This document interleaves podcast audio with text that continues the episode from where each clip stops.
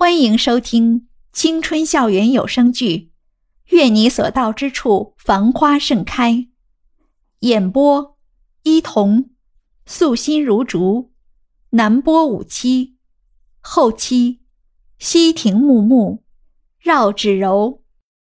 第三十二集。大块头听完，看了一眼他扬着的小脸儿，有一瞬间的愣神，随即扑哧一下笑出来。拍了一下袁依依的头顶，说道：“ 真没看出来，小丫头脑袋里装了这么多人生大道理啊！”袁依依有些愤愤地躲开他的手，大声说道：“什么小丫头？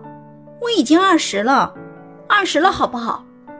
她的模样像极了一只被踩了尾巴、急得炸毛的小猫，生气地嘟着嘴，看起来却十分可爱。大块头只是更加用力的握了握他的手，笑而不语。哎呦，这不是社长吗？突然，从不远处传来一个尖尖细细的声音。大块头和袁依依听到声响，不由得转过头去。原来是手语社的第一大美女齐雨蓉。此时，她正迈着看起来完全走不稳的步伐，慢慢的靠近他们。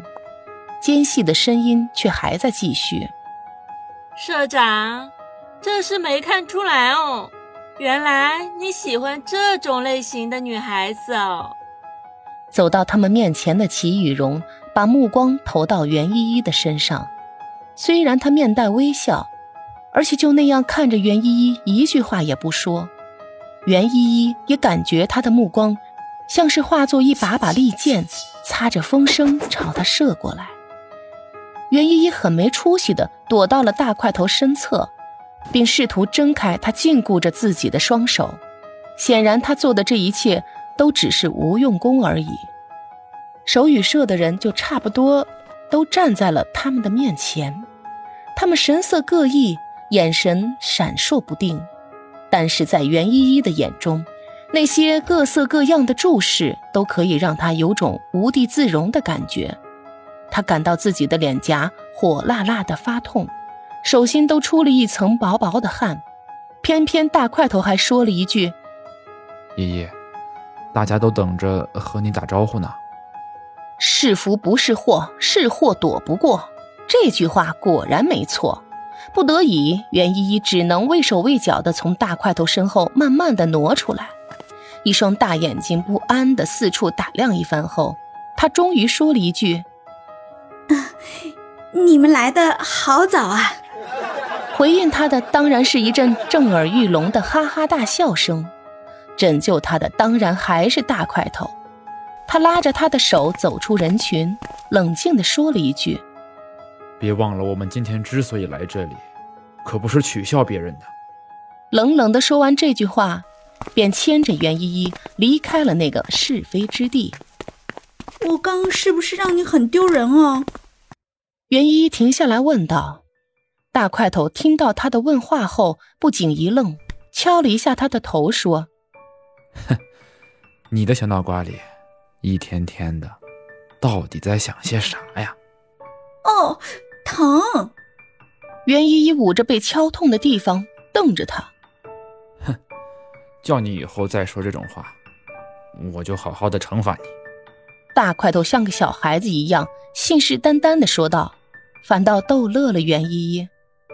其实手语社的活动很简单，就是利用平时学习的一些简单的手语动作和那些聋哑老人交流，用各种形式逗他们开心，给这些晚年凄凉的老人们送去一丝丝的温暖。袁依依托着腮坐在凳子上，看着大块头跟着音乐做着整齐的手语动作，嘴角慢慢的勾起了一抹微笑。原来这个人真的很温暖，温暖到袁依依想主动上去抱抱他，让他的阳光也可以温暖到他心里最灰暗的角落。虽是这样想，但是理智还是压制了他想行动的心，所以最后坐在角落里的他只能看着大块头被一群老太太团团围住，而自己束手无策。